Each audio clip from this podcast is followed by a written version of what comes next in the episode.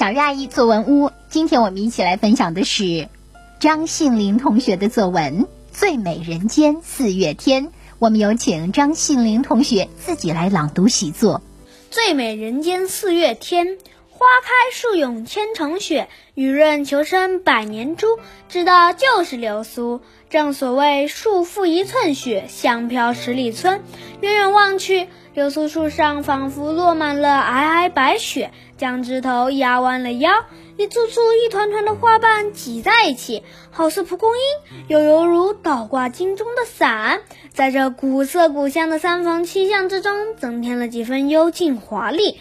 走近细细的看，花瓣细而长，中心一道透亮的凹痕极难发现，却为花瓣做了最为精致的点缀。偶尔落下一片，捡起来简直柔软光滑到了极点，扑鼻而来的香气令人陶醉无比。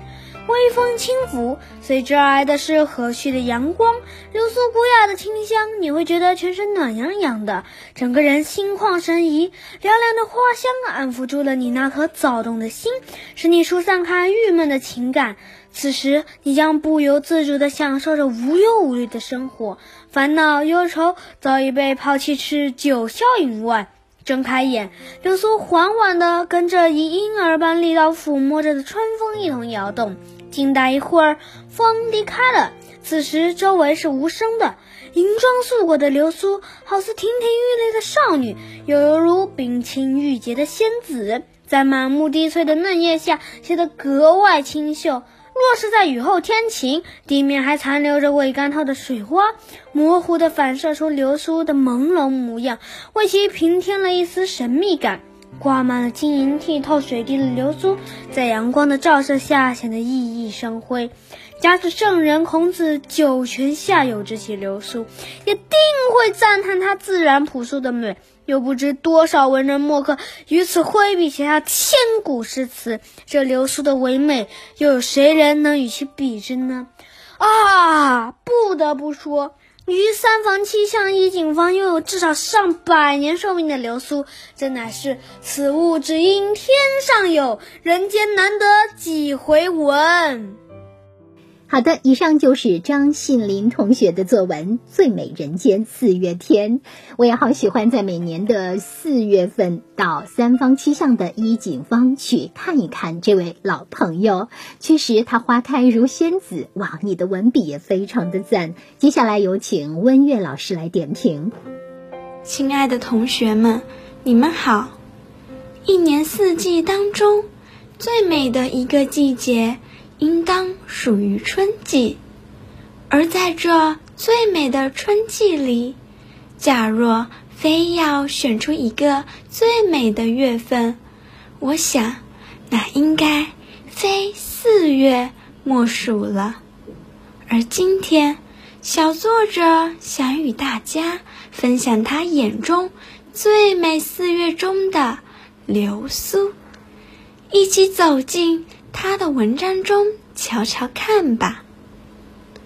整篇文章结构清晰，流露出浓浓的书香气。如开篇引用诗句“花开树涌千重雪，雨润求生百年珠”，引出文章主角流苏。那么。流苏究竟长什么样呢？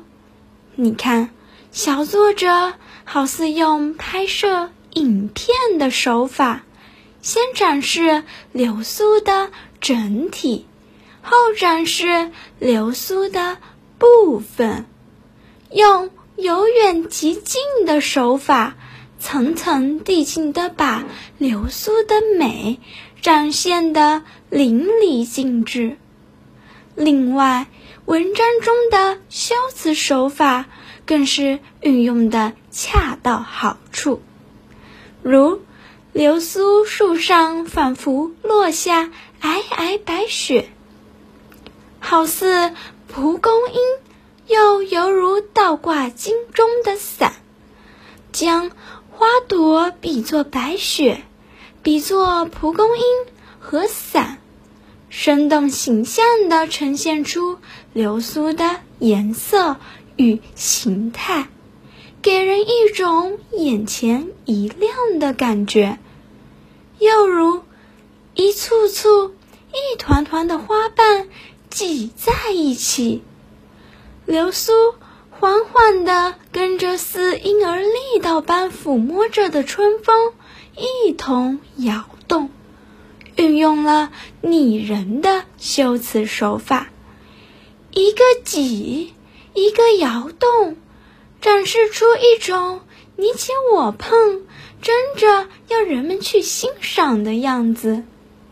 小作者还通过嗅觉、视觉的描写，让我们对流苏有了更深入的认识。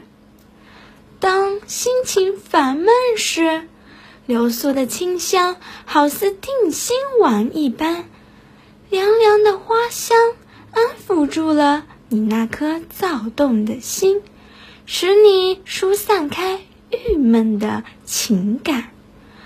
当雨后天晴时，挂满了晶莹剔透的水滴的流苏，在阳光的照射下。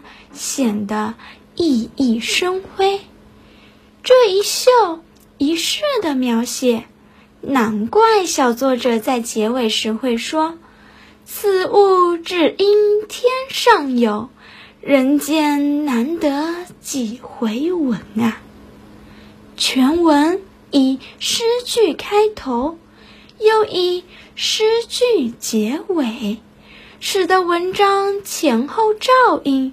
首尾呼应，通读全文后，仿佛此刻就站在三反七象中的一景反中，欣赏着这百年的流苏，好似真的醉倒在这美景之中。小朋友们，你们喜欢小作者笔下的流苏吗？在你们眼中？什么景物令你陶醉呢？一起动笔写写看吧。